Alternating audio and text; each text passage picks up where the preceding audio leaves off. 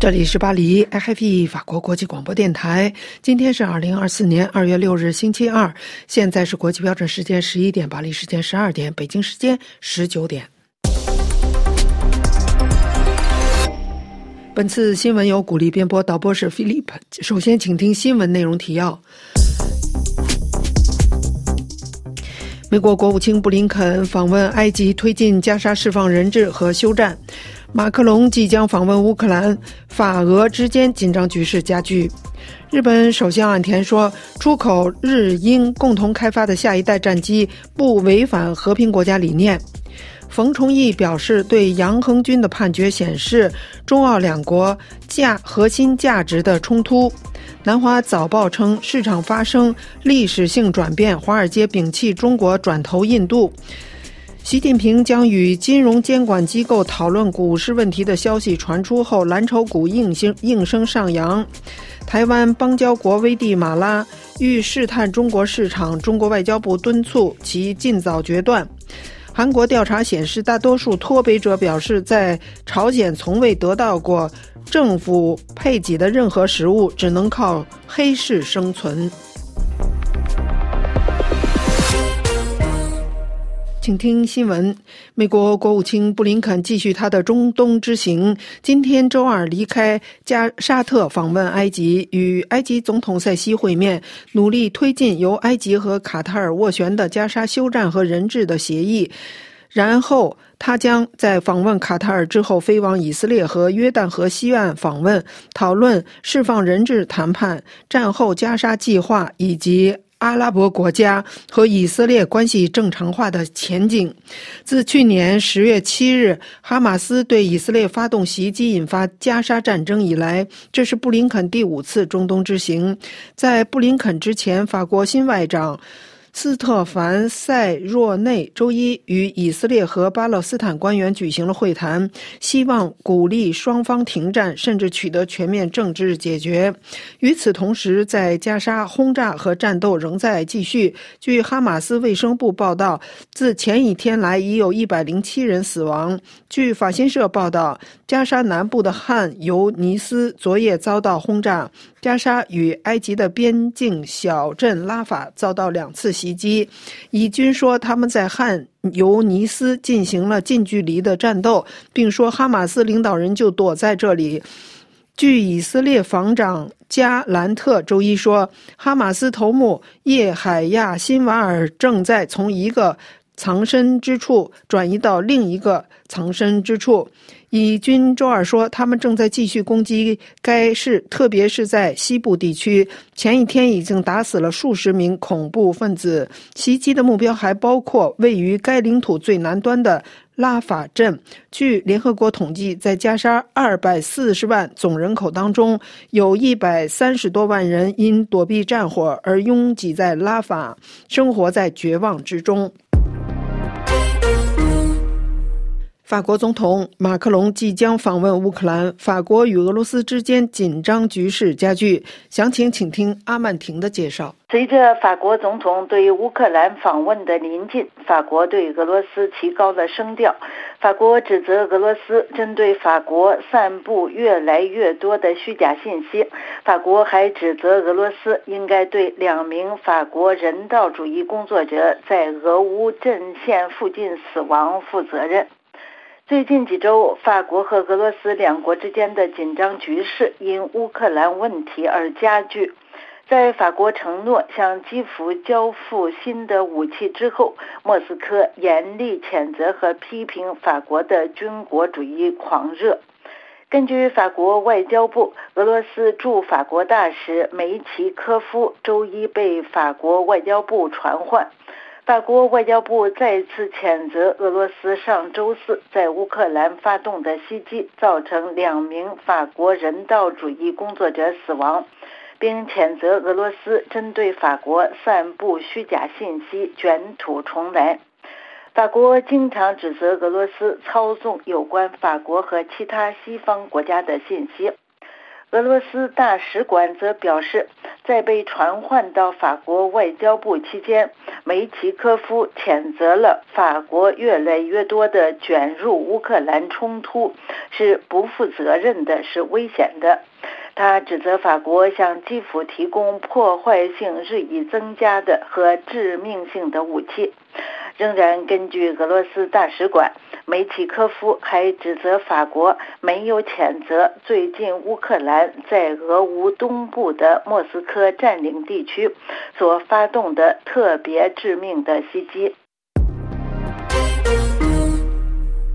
日本首相岸田文雄表示，出口日英共同开发的下一代战机不违反和平国家的理念。详情，请听法广东京特约记者楚良一的报道。岸田首相说：“出口日英意共同开发的新一代战机不违反和平国家理念。”日本首相岸田文雄二月五日在众院预算委员会会议上，就向第三方国家出口日英意共同开发的下一代战机称。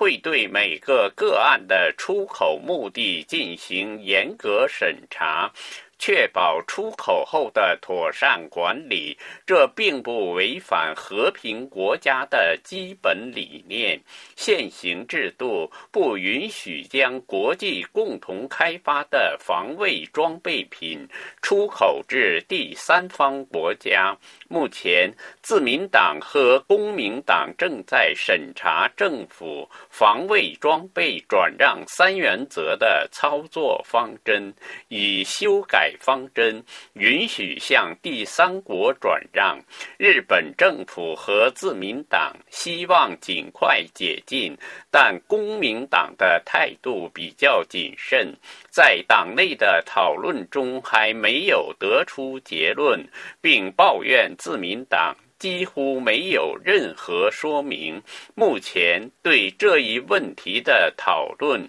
处于停滞状态。二零二三年十二月十四日，在日本防卫省，日本防卫大臣木原忍与英国防长沙普斯。及意大利防长克罗斯特就联合开发新一代战斗机签署一项国际条约，表示将建立一个名为“结构”的政府间机构，该机构充当三个国家开发下一代战机的司令部。法广特约记者楚良一发自东京。澳大利亚籍华裔作家杨恒军二月五日被中国司法当局以间谍罪判处死刑，缓期两年执行。判决之重令舆论界颇感意外和震惊，也对刚刚出现缓和的中澳关系蒙上阴影。曾是杨恒军博士论文导师，也是他的朋友的澳大利亚悉尼科技大学国际研究学院中国部主任冯崇义先生接受本台记者瑞迪采访时表示，中澳关系改善的空间十分有限，因为对杨恒军的判决显示出中澳两国核心价值观的冲突。因为他有个基本分析，就哪怕他最好的时候，蜜月期以前。啊，他们的政客们讲得很清楚，我们现在是在商言商，我们是不同的制度、不同的价值理念，但是我们是把这个这些分析搁在一边，我们在商言商做生意。但是现在在二零一七年、一八年之后，整个西方世界对中共这个政权的认知有一个飞跃，他们是二七年、一七年、一八年在澳大利亚从美国开始。原来这种绥靖政策、交往政策失败，所以这个中国政权它这个是还是一个集团的共产党，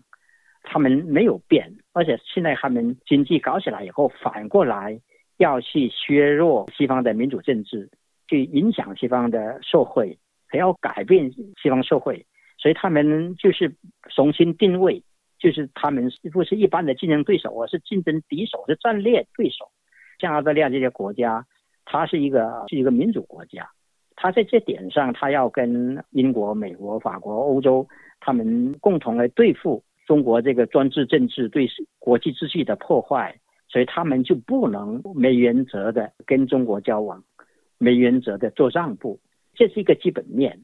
虽然他在经济上因为全球化，他们也不想放弃经济利益，但是他们至少要维持一种平衡，不能走得太远。所以这个这个改善的空间有在那个地方，但是你涉及到一核心价值，是包括杨红军，你把一个无辜的澳大利亚公民判死刑，这是澳大利亚的这个整个民族、整个国家是一个巨大的冲击，他们接受不了的。这这种东西呢，就是你你要让包括现在的政府。但哪怕他要做让步，要把经贸关系稳定下来、正常化，那你无法对社会做做做解释，因为它这个核心价值的一个根本性、结构性的冲突在这个地方。更多采访冯崇义的内容，请留意收听稍后瑞迪的要闻解说节目。据南华早报今天二月六日的报道，市场发生了历史性转变，华尔街摒弃中国，转投印度。在过去二十年里，印度国内生产总值和市值同步增长，从五千亿美元增至三点五万亿美元。上个月，印度曾短暂超过香港，成为全球第四大股票市场。据摩根斯坦利预测，到二零三零年，印度将成为全球第三大股票市场。该报说。二十年前，投资者曾将中国视为全球最大经济增长点。如今，投资者正从中国萎靡不振的经济中撤出数十亿美元，全球市场正在发生重大转变。现在，大部分资金都流向了印度，印度成为一个被高盛和摩根斯坦利认可的市场。这种势头正在引发一场淘金热，规模达二六百二十亿美元的对冲基金马歇尔韦斯。斯在其旗舰对冲基金中，将印度定位为仅次于美国的最大净多头赌注。总部位于苏黎世的冯托贝尔控股公司旗下机构也已将印度列为其持有最大新兴市场股票的市场。彭博社周二引述知情人士话称，中国国家主席习近平将与金融。监管机构讨论中国股市问题。路透社说，以中国证监会为首的监管机构计划最快于今天周二向最高领导人习近平汇报市场状况和最新政策措施。该报道说，中国股市周二大幅反弹，蓝筹股有望创下自2022年以来最大单日涨幅。原因是国家基金的支持和抑制做空的努力，以及有报道称，习近平主席将与金。金融监管机构讨论股市问题。中国蓝筹股沪深三百指数和上证综指尾盘双双跳涨约超过百分之三，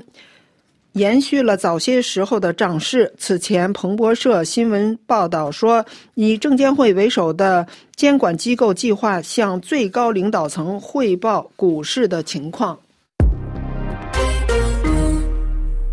中央社消息。台湾的友邦危地马拉正考虑寻求与中国发展正式贸易关系，但仍想要维持与台湾的外交关系。中国外交部今天回应称，希望危地马拉新政府尽早做出决断。据中国环球网报道，中国外交部发言人汪文斌六日下午举行记者会时，有记者提问中方是否接受危地马拉方面考虑与中国大陆发展正式贸易关系，另一方面将继续和台湾维持现。有关系的做法，汪文斌表示，世界上只有一个中国，一个中国原则是国际社会普遍共识和国际关系准则，是中国与包括危地马拉在内的所有国家展开合作的基本前提。塞内加尔危机，塞内加尔的议会批准了推迟总统选举。塞内加尔议会批准了一项该国总统选举推迟到十二月十五日举行的法案。这次投票使国家陷入动荡，并引发了对动乱的担忧。在阻挠投票的反对党议员被宪兵带走后，该法案于周一晚上以一百零五票赞成、一票反对，几乎全票通过。这里是巴黎 AIP 法国国际广播电台新闻节目，现在播送完了。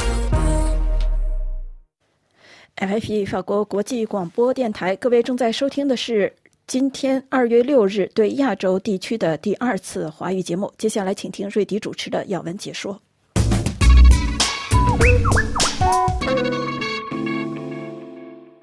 各位听众。原籍中国的澳大利亚作家杨恒军，在被中国司法当局关押五年之后，于二月五日被以间谍罪判处死刑，缓期两年执行。杨恒军二零一九年从美国入境中国时被捕，二零二零年十月被正式指控犯有间谍罪，但二零二一年五月二十七日，北京市第二中级人民法院秘密开庭审理杨恒军之后，一再延迟宣判。杨恒军被捕时正值中国与澳大利亚关系恶化。但二零二三年澳大利亚新政府上台后，两国关系出现解冻。中国对外宣传媒体环球电视的前主播程雷，也在二零二三年十月在澳大利亚总理访华前获得释放。这些迹象曾令人对杨亨军案也会有另外一个结局多有期盼。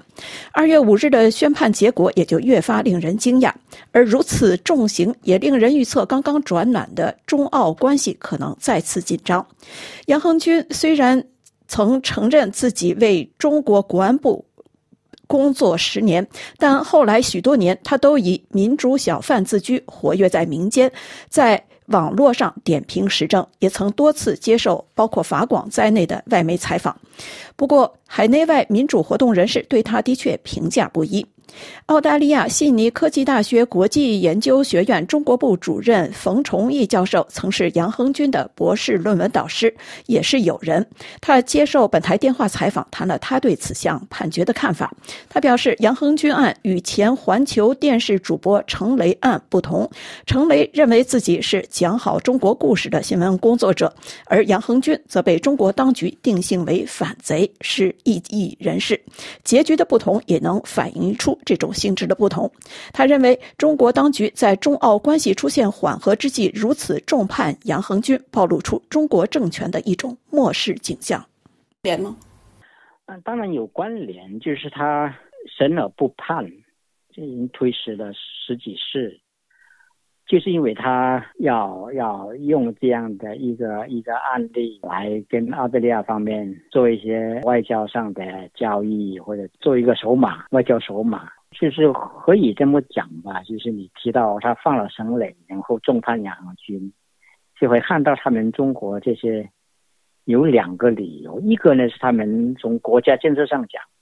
他是软硬兼施，一定要让澳大利亚低头，因为他认为他是一个弱国小国。另外一个呢，就是中国内部现在国家角色将进一个漠视状态，就是乱套，章法全乱。外交部、商业部这些部门就希望缓和关系，来拯救中国经济，但是安全部啊、公安部这些安全部门，并包括制定这个反间谍法，包括啊乱抓间谍，然后对异见人士毫无底线的攻击，制造越来越多的敌人，所以他们里头也相当的分裂，在政治和政策上。对，那呃，这杨恒军呢，其实呃，就是围绕杨恒军的为人，好像一直呢都比较有争议。有人呢说他是大外宣，有人说他是双面间谍。但是在很多年期间呢，杨恒军其实以他自称是民主小贩。从您对他的了解来说，您觉得杨恒军是怎么样一个人呢？他是一个民主自由价值立场非常坚定的人。但是复杂的一面是他这种体制内转变出来的，然后是原来在国家安全部干了十几年的活，所以就给江湖上一些不了解实际情况，包括那个自媒体要升流量，还有一些嫉妒心很重的人，还有一些五毛想败坏他名声的人。就造出一大堆事来，就把他们双面谍啊，什么大五毛啊、大外宣，他们那些指控是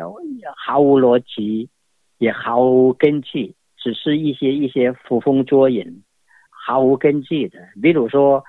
说他做外宣啊，召集中国自由主义者到加拿大、温哥华开会，给他们买单了，收买他们啊，住豪华酒店，招待如何好，买机票，这个会是我开的，这个钱是我争争起来的，这个所有操作完是我操作的，然后他把这些挪过来，就想进了中国国家的钱去做收买，我纯粹胡说八道。包括他后来讲这个海外媒体什么联盟主席，我这个操作是以我的一个好朋友张辉。在在已经移民因为法做做做在加拿大，其实是做一个闹剧，就是让杨恒军为了在国内这个网络上生存更更好，给他找个位置，来避免他那些博客被删，被被让他在国内可以生存，所以让他做一个包装，找他的一些朋友，甚至是捏造出来的一些媒体组织到中国去，在他的办公室里面打个牌出来，任命杨恒军为主席。全部是这样的一个一个本来就是很好玩的一个闹剧，然后他们把它当一个大事来大肆渲染，而且一方面讲他又是中共的这样的啊大外宣的首领，同时又讲他是间谍，那间谍能够这样张扬，能够做这样的事情吗？他如果是一个外国的间谍，他能够为中国这样做？但是呢，是中国还在为中国国安服务，他能在这这个江湖上搞这些羊群呢？搞这些事，他根本不可能的事情。现在还很多人去讲哦，他是双面谍，他还是那些那些指控，包括官方对他的指控，就讲他是出卖国家情报，拿到钱就如何如何。他要是真那样犯有那个罪，你想想看，三岁小孩都很明白。他移民澳大利亚，一九九九年、二零年就移过来了，他还敢踏进中国一步吗？而且他要真犯那么那么多罪，中国安全局是是是是实嫌犯的。他早就把他抓起来了，他还还能够在中国这个风生水起，那这个这个那么张扬，所以这是完全没有逻辑的。可是中国这种社会，它本身没有培养一个正常的逻辑思维，信息封锁呀，他们信息来源很有限，所以就有有刚才你讲的这些很多不着边的一些说法在流行。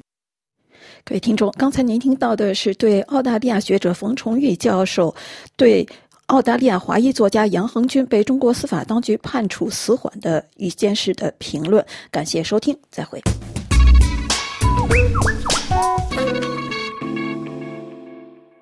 RFI 法国国际广播电台，接下来呢请听由刘芳主持的法国报纸摘要。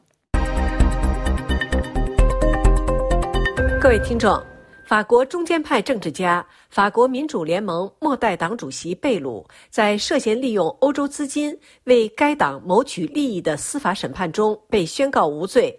为其轻松的再次跻身多数派之列扫清了障碍。法国新房建筑总量大幅下跌，主要原因归咎于高昂的建造成本以及快速上升的银行利率。预计此一现象将在2024至2025年导致建筑行业流失15万个工作岗位。加沙地区日益恶化的人道主义局势引发关注，少年儿童在炮火声中首当其冲地遭受战争蹂躏。巴基斯坦将于2月8日迎来立法大选，因多项罪名受到监禁的前总理伊姆兰汗所在的巴基斯坦正义运动党仍有望获胜。这是二月六日出版的法国各报关注的国内和国际新闻焦点。另外，《费加罗报》和《解放报》分别在网页上报道了澳大利亚华裔作家杨军在北京被判处死缓的消息。二零一九年以来，以涉嫌危害国家安全的罪名一直在北京遭到拘押的澳大利亚华裔作家杨军，二月五日星期一被判处死刑，缓期两年执行。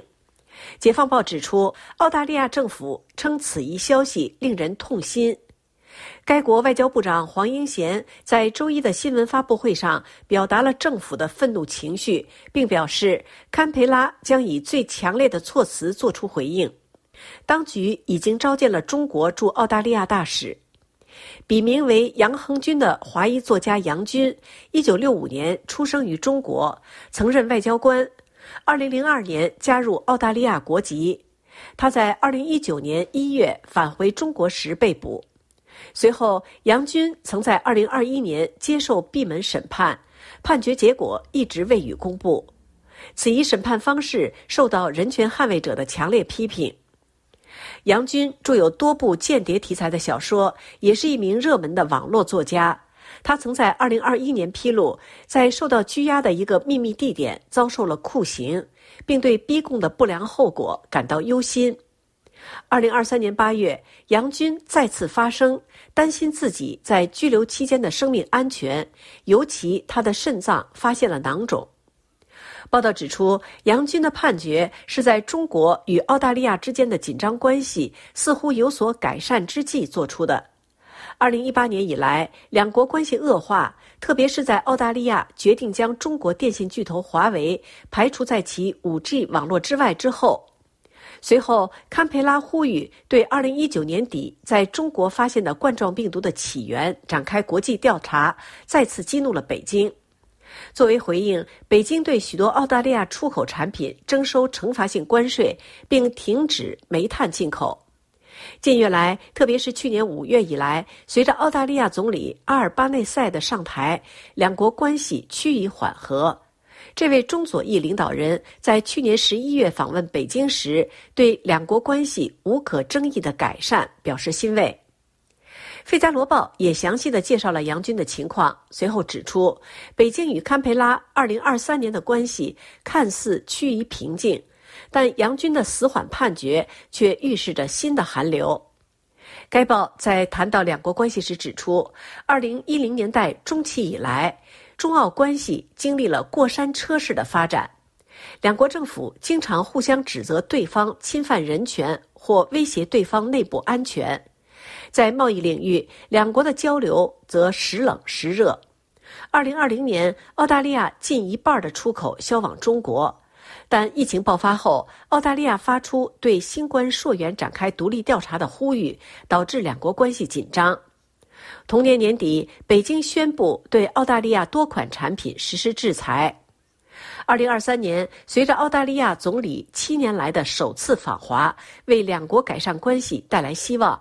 特别是澳大利亚华裔记者程雷以危害国家安全罪在北京被关押了三年之后获释，令人们对仍在关押中的杨军的命运重新点燃了希望。但是杨军却被判处死缓。报道指出，杨军的判决对澳大利亚来说无疑是一个打击。死缓判决通常意味着在入狱两年后可转为无期徒刑，但前提必须是表现良好。杨军的律师可在二月十五日之前提出上诉。以上是本台今天的法国报纸摘要节目，由刘芳选播，感谢收听。FFE 法国国际广播电台，接下来是本台特约记者专栏节目时间，请听本台柏林特约记者丹兰主持的《柏林飞鸿》。数周以来，德国各地有成千上万人走上街头示威游行，反对右翼极端主义和德国选项党。但这并不影响选项党在民众中的受欢迎度。根据民意调查，选项党受欢迎度仍然高于百分之二十，位居德国第二大党，仅落后于在野党联盟党。如何抑制选项党的发展，成为德国政坛的一大难题。选项党再次成为争议话题，是因为右翼极端分子和选项党。以及基民盟内的价值联盟代表于十一月底在波茨坦举行了秘密会议，其中谈到驱逐德国数百万有移民背景的居民的问题。消息于今年一月曝光后。德国社会受到震动，反对右翼极端分子和选项党的示威游行于是接连不断。选项党在很多领域都与德国各公民党大相径庭。该党对欧洲持怀疑态度，提出德国脱欧也是一个选项；对伊斯兰持有敌意，具有民族主义和右翼民粹倾向。选项党在三个州的分布已被宪法保护局定为肯定是右翼极端的。今年九月，德国有三个州将举行州议会选举，他们是萨克森州、图林根州和。勃兰登堡州。这三个州都属于德国东部。据预测，选项党在这三州的势力可能还会上升。比如，据德国中部广播电台一月二十五日发布的选举民调，萨克森州的发展趋势是选项党将成为该州最大党，执政党社民党和绿党会继续丢分。如何对待选项党，成了德国社会的一大难题。接二连三的抗议活动能带来成果吗？南德意志报表示，各种示威游行活动并不一定会形成牢固的联盟，因为参与者的差异太大了。人们可以作为难民委员会的支持者，但也可以作为一个希望紧缩庇护政策的人参加游行。当然，参加游行的人肯定不会像选项党那样计划大规模驱逐移民。怎样才能遏制选项党的壮大呢？很快有人想到了禁止选项党，但德国宪法法院一位前法官一月底在德国广播电台已表示，在今年的三周选举前禁止选项党是做不到的。德国广播电台报道说，民主的敌人不应该有机会废除民主，这就是为什么也可以禁止反民主党派，但要禁止选项党并不容易。根据德国宪法，一个党必须以积极和战斗的方式争取废除民主，即对国家采取积极行动，才可禁止。仅仅拒绝最高的宪法价值观是不够的。有政治家指出，禁止选项党可能会让该党选民进一步远离民主。德国政府形象不佳，也给遏制选项党的发展带来了难度。德国总理舒尔茨明确反对极右翼势力，但不少分析人士认为，舒尔茨总理沟通欠佳。本届政府给人一种始终在吵架、缺乏政绩的印象，执政党不断丢分，给选项党带来了进一步赢得选民、挑战执政党的机会。选项党将继续是德国社会的一大难题。这是柏林丹兰法国国际广播电台中文部柏林飞鸿专栏节目。法国国际广播电台，接下来请听由杨梅主持的环境发展专栏。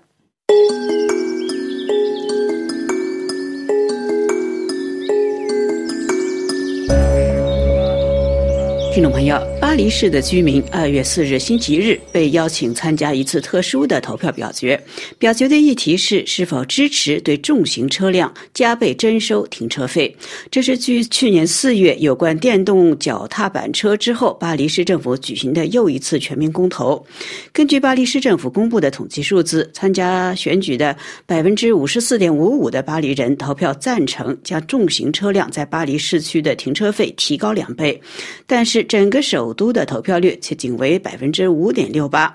这里必须指出的是，这项加倍征收停车费的措施并不涉及居住在巴黎市区的居民，而是到巴黎旅游或者购物的外地人的车辆。这应该是为什么巴黎人的投票率如此之低，也是为什么这项措施被某些居住在巴黎之外的民众认为带有歧视性质的原因之一。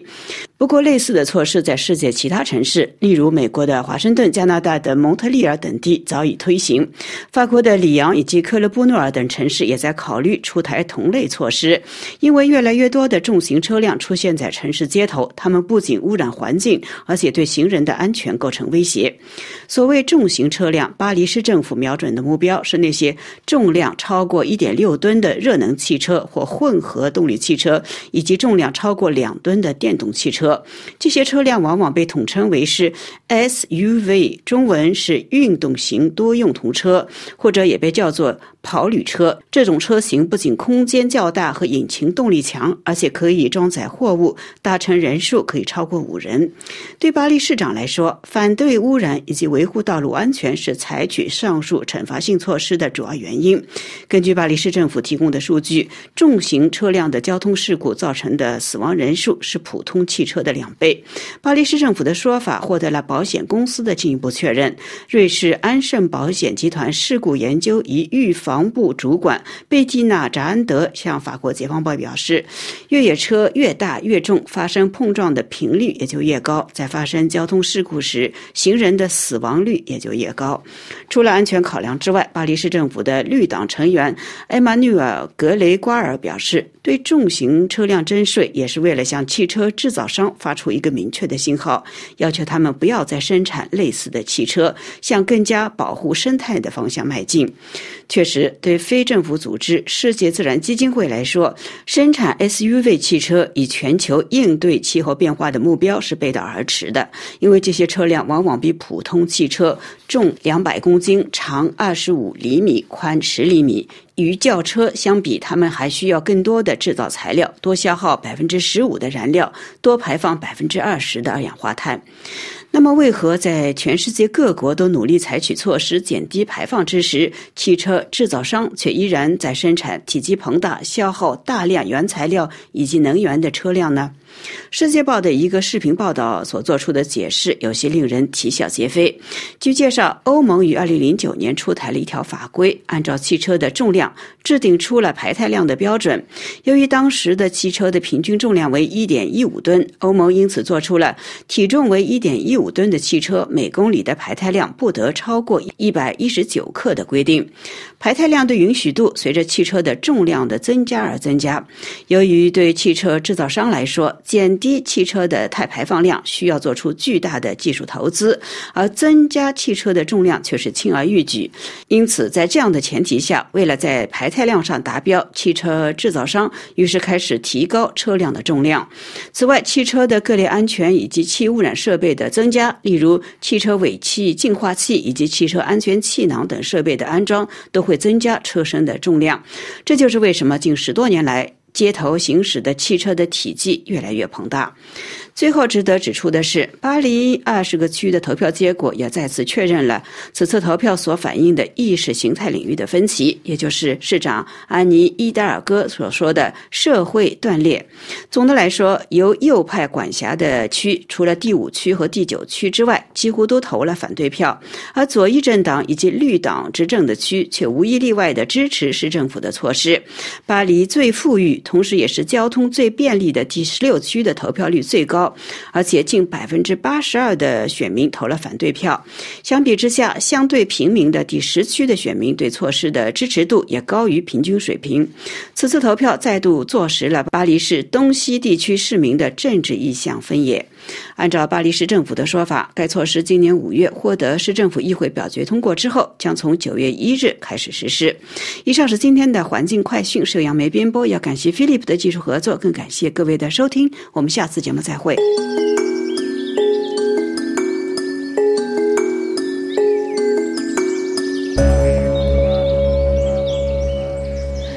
F 法国国际广播电台，接下来是我们的公民论坛专题节目时间，请听刘芳对旅美学者陈破空的专访。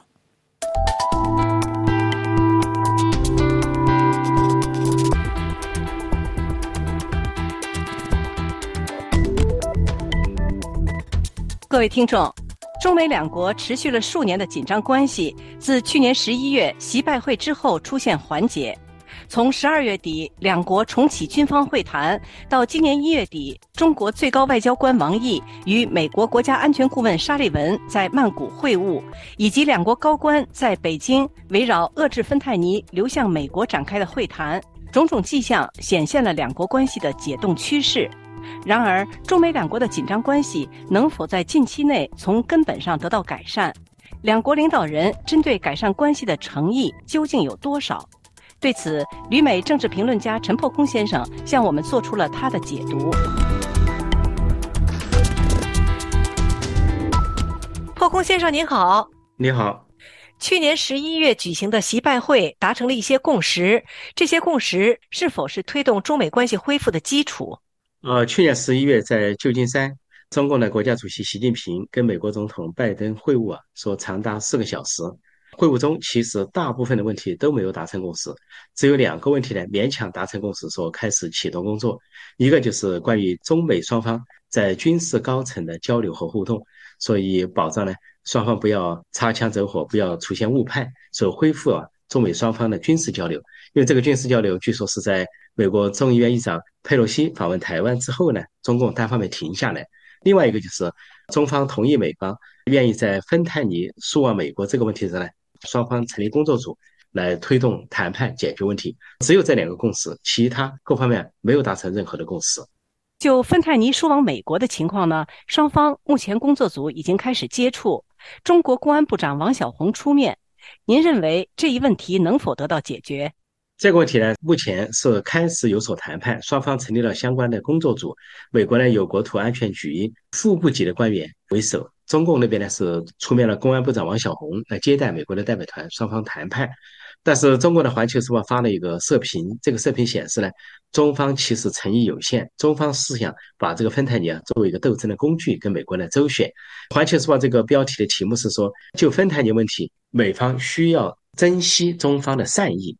本来这个芬太尼是中国制造的问题，中国那边制造了芬太尼这个毒品，把它输送到墨西哥，然后在墨西哥加工之后啊，输往美国，给美国带来极大的危害。据说每年美国有十万的青少年死于芬太尼。这个是在川普当总统时间就提出来了。在二零一八年的时候，在巴拿马一次会见中，习近平当面向川普承诺表示要解决这个问题，但是后来这个问题不仅没有得到解决，反而是变本加厉，就是毒品入侵美国变本加厉。这成了美国跟中共之间一个尖锐的问题。但是根据这一次王小红会见美方的工作组代表团和《环球时报》发表的社论这个调子来看，中方的意思啊，就是如果我给你解决这个问题是我们的善意，但是我可以不解决这个问题，它可以推成是地方的企业啊、民间的行为啊，跟中国政府无关。本来是他应该要解决问题，要要堵住毒品啊。解决毒品问题是全世界共同面临的问题，更不要说是政府问题了。只要发生在你的境内，政府都有责任去解决。这是一个国际社会普遍的一个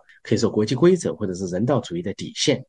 但是中方呢，显然把这个问题当成一个工具，意思就是说，我们愿意解决这个问题，出自我们的善意。那美方要体会这个善意，要在其他方面对中方做出让步，比如说台海问题啊，或者别的问题，或者是关于一些中国企业受到制裁的问题。根据中共这个口径来看。这个问题只是一个开始，并不见得能够得到解决。如果说双方在讨价还价中没有解决的话，这个很正常，因为中方就是把这个当成一个斗争工具。但是如果这次得不到解决的话，那习近平的信誉啊会进一步的丧失。因为在川普时代他就已经说话不算数了，给人的感觉是信不过的领导人。如果对拜登再做了一次承诺要解决这个问题没有解决的话，那他自己的信誉和中国政府的信誉进一步的丧失，只会使中美双方从不信任。到怀疑，到尖锐的对立啊，这个恶性循环上去进一步的发展。习近平已经任命了新的国防部长，是否接下来可以推进中美的军事高层交流？这个军事高层交流也是美方一再要求的，这主要是基于要维护世界和平，避免误判和擦枪走火。中国呢也是把这个高层军事交流当成一个斗争的工具，意思就是反正你是一战、二战、冷战后，美国是领导者、世界警察，维护世界秩序，我中共呢没有这个责任和义务。如果说你迁就我中共的要求，我就跟你对话；不迁就我就不跟你对话。那么现在呢是虽然说是对话，但是也发现了不同的情况。就是这个董军作为海军司令被任命为国防部长，已经是个意外。他既不是中央军委委员，也不是中央委员，只是一个地方上的一个司令员。短期当了海军司令，就任命为国防部长。这主要是习近平啊，出于自身权力安全和高层权力斗争的需要，做出这个任命。这是第一点。董军的资历不够。第二呢，董军上任国防部长之后，他的第一件事，本来国防部长是有对外的职能，跟外面谈判，他并没有实际的军权。但他第一个动作是跟俄罗斯的国防部长联系，就是绍伊古，是在一月三十一号，他们通过视频通话的方式啊进行视频谈判。这个董军就表示说，中国关系达到全方位的合作，是呃全天候的什么战略伙伴关系。而绍伊古也强调，中国关系啊是历史上发展最好的时期，双方是全面的无禁区的交流。董军上来不是先跟美国的国防部长对话，而是先跟俄罗斯的国防部长对话，这可以看出啊中方的用意。就是还是要打俄国牌，把这个中共支持俄罗斯乌克兰战争这件事情来要挟美国。如果美国不在其他方面对中共让步或者迁就的话，那所谓高层对话也就是个走形式。但是接下来，董军虽然是跟俄罗斯的国防部长联络了，但是这可能就是个前哨战，也就是向美国表示了态度之后，接下来他也不得不跟美国的国防部长进行对话和联络。但是这种对话和联络呢，可能能够维持一个基本的交流，这就是美方所期望的了。啊，中方希望通过这个对话，可能还希望得到更多的筹码或者更多的要价。但是美方主要是觉得这个对话有有必要保持互相的军事动态透明，以避免擦枪走火。所以双方的出发点还是不一样，但是呢，毕竟是会有个开始。虽然董军还没有跟美国的国防部长联络，但是美中高层对话呢，肯定会在近期啊有可能往前推进。而前不久呢，中方的这个总参谋长刘振利已经跟美国的参谋长联席会议主席布朗上见了，双方已经进行了一些对话和沟通。这也是基于习近平和拜登谈判的结果。所以，董军跟美国国防部长奥斯汀的对话呢，应该会在不久就会展开。中美关系的改善是否还有许多外部因素的前置？比如俄罗斯入侵乌克兰，还有中东的乱局。在这方面，中美截然不同的立场是否会成为双方改善关系的障碍？对，在国际问题上，呃，中方跟美方绝对是截然不同的立场。俄罗斯入侵乌克兰受到美国和欧洲国家的反对，而欧洲和美洲国家是援助乌克兰抵抗侵略行动，而中国呢采取的是相反的立场。在普京入侵俄罗斯之前，就到中国去参加这个冬奥会啊。当时习近平跟普京的会谈就是达成了五千多页纸的一个合作，涉及是几十项、上百项的合作。当时中共的一个发言人、外交部副部长岳玉成就说：“叫做三无：无禁区、无止境、呃无底线，双方合作。”后来岳玉成被调走，上了一个亲美的外交部长秦刚，后来也失踪。但秦刚失踪部分原因就是因为俄罗斯普京举报他呢，说他有通美的这个嫌疑。从这个角度来看，在俄罗斯入侵乌克兰历史上，到目前为止，中美双方都是采取不同的立场，而中方继续在援助俄罗斯，说双方援助的对象、支持的对象和动作都完全不一样。同样在中东这个问题上也是如此。中方的声明就是，名义上站在巴勒斯坦一边，事实上就是不谴责哈马斯，而且中东出现了混战的情况，像伊朗支持的胡塞武装在袭击呃红海的商船，中方既没有去谴责，也没有加入啊红海护航的这个行列。另外呢，又出现了像伊朗支持的其他武装呢袭击美军，中方也没有表态，这就可以看出北京中南海习近平他们的想法。是世界上乱局越多越好，能够分散美国的注意力，分散美国的军力和资源。是俄罗斯入侵乌克兰也好，哈马斯进攻以色列也好，或者是也门的胡塞武装的捣乱，还有地区这些军事力量的捣乱，伊朗支持的捣乱，都可能让中共呢从中获利。所以，这个截然不同的立场，绝对是中美关系啊可以说最大的障碍。双方无法在这一立场上协调一致。中国媒体上有个说法：如果你不让我进斗雨棚，我就向你的斗雨棚扔石头。这就是一种非常可以说是很负面，甚至说的上下三滥的一个做法。说这个做法的话，很明显就是针对美国反美。所以从整个国际分野上，就是现在以美国为首的一个是文明阵营、自由阵营、民主阵营；以北京中共为首的是另外一个邪恶阵营。说这两个阵营的对立啊，在某种程度上就是一个新冷战。所以新冷战的格局，不管怎么去描述，它已经形成。说这也就意味着中美关系不可能得到根本的改善，最多就是。缓解一下紧张关系，互相有一些类似于当年美苏冷战时期的基本的互动，以保持啊世界基本的稳定，就如此而已。在台湾大选期间，北京罕见的派出中联部长刘建超访问美国，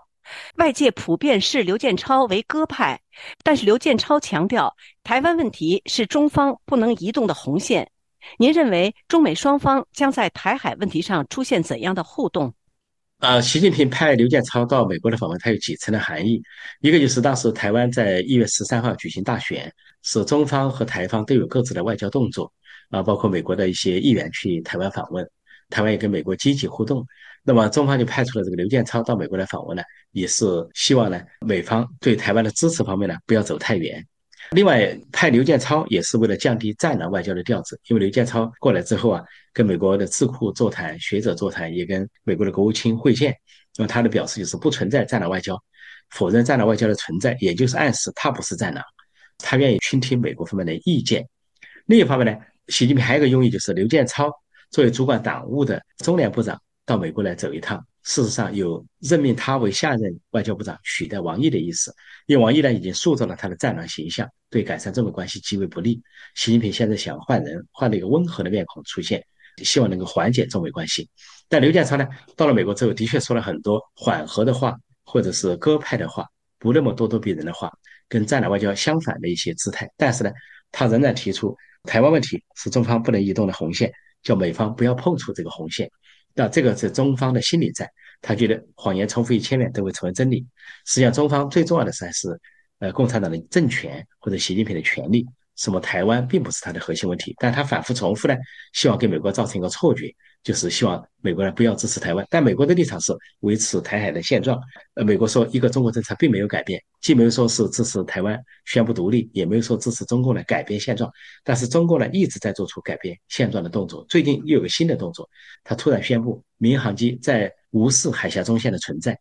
啊，原来是由北向南飞，南北飞行，在海峡中线以西靠近中国大陆，现在说可以东西飞行，无视海峡中线。可以在台湾、中国大陆之间飞行，这实际上是个碰瓷的做法。因为民航飞机越过海峡中线这样飞的话，双方都有一些战斗机在上空，都有一些军事动作对峙。那民航机如果遇到军事动作或者战机发生碰撞的话，中共就可能诬赖台湾击落了中国的民航，对民用飞机采取了什么行动。同时，他也想打台湾的豆腐，表示不存在海湾海峡中线呢，好像台湾就是中国的一部分，想把它造成既成事实。说台湾的时候非常愤怒，说这就是中共在改变现状的一部分，这恰恰跟美国的立场尖锐对立。如果中共在改变现状的话，那美方肯定会做做出相应的反制措施，跟台湾呢进一步的协防，比如说军售啊，或者是台湾遇到危机的时候协防的动作。所以台海问题上基本上双方无解。各自坚持各自的立场，就是美国和台湾的立场是维持现状，而中国呢是咄咄逼人，认为时不待我，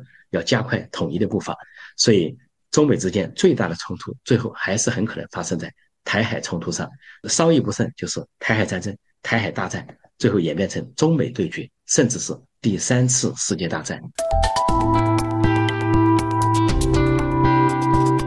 谢谢破空先生。各位听众，以上是本台的公民论坛专栏节目，由刘芳采播，感谢收听。FFI 法国国际广播电台，接下来请听由安东尼主持的专栏节目。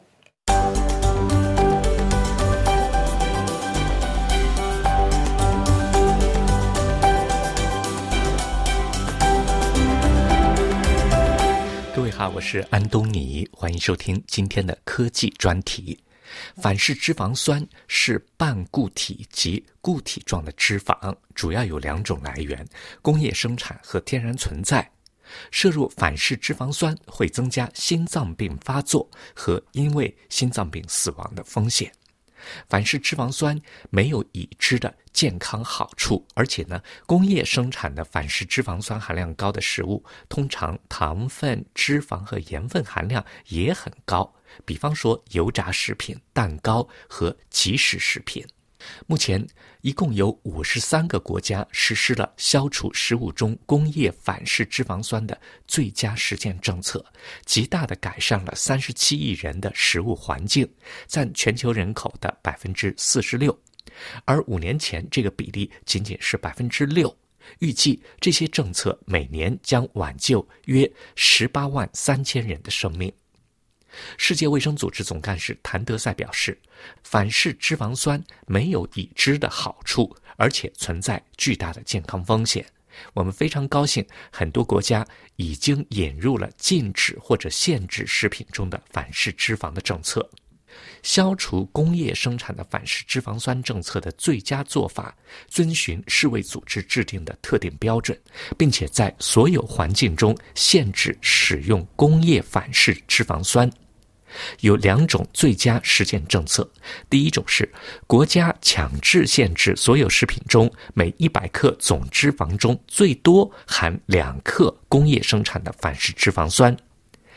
第二点呢是国家强制禁止生产或者在食品中使用部分氢化油，也就是反式脂肪的主要来源。对一些国家来说，由于反式脂肪的来源不同，最佳方案是同时实施这两项政策。通过在八个需求最迫切的国家加快实施最佳实践政策，就能够消除全球百分之九十的工业生产反式脂肪酸。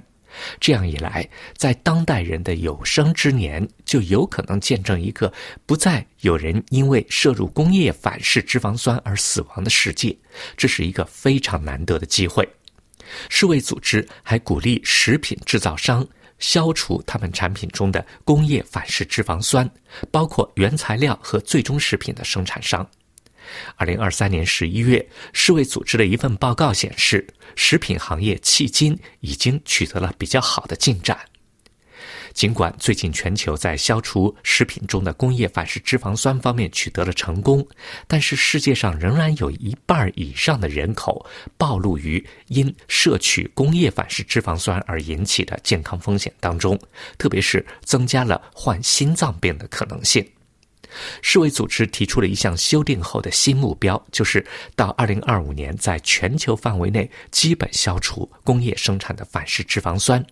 这个目标包括全球至少百分之九十受工业生产的反式脂肪影响的国家通过并实施最佳实践政策，在每个地区至少百分之七十受工业生产的反式脂肪影响的国家通过并且实施最佳实践政策。世界卫生组织第一次向丹麦、立陶宛、波兰、沙特阿拉伯和泰国颁发了证书，肯定这五个国家在消除工业生产的反式脂肪酸方面所取得的进步。好了，各位，以上听到的是今天的科技专题，向您介绍了反式脂肪酸的危害和国际社会在消除反式脂肪酸方面的努力。这次节目就到这儿，感谢收听。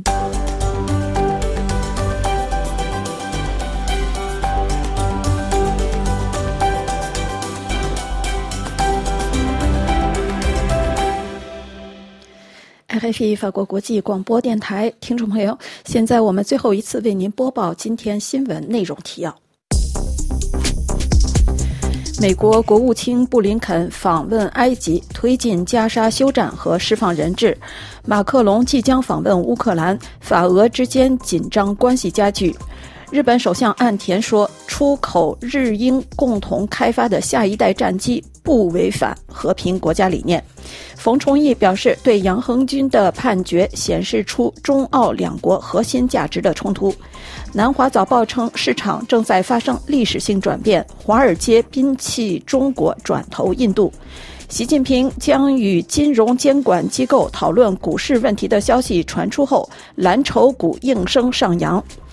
台湾邦交国危地马拉欲试探中国市场，中国外交部敦促其尽早决断。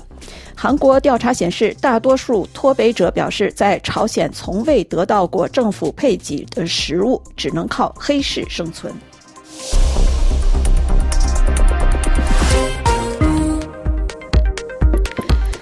RFI 法国国际广播电台听众朋友，本台二月六日对亚洲地区的第二次中文广播到此就将结束了。接下来是我们的歌曲欣赏节目时间，我们为您选播了由兰贝哈特斯演唱的歌曲《Birthday Fee》。本次节目也将在这首歌曲之后全部结束。今天的节目由瑞迪主持，感谢飞利浦的技术合作，感谢您收听。我们明天早上北京时间六点到七点。亚，我们对亚洲地区的第一次中文广播中再会。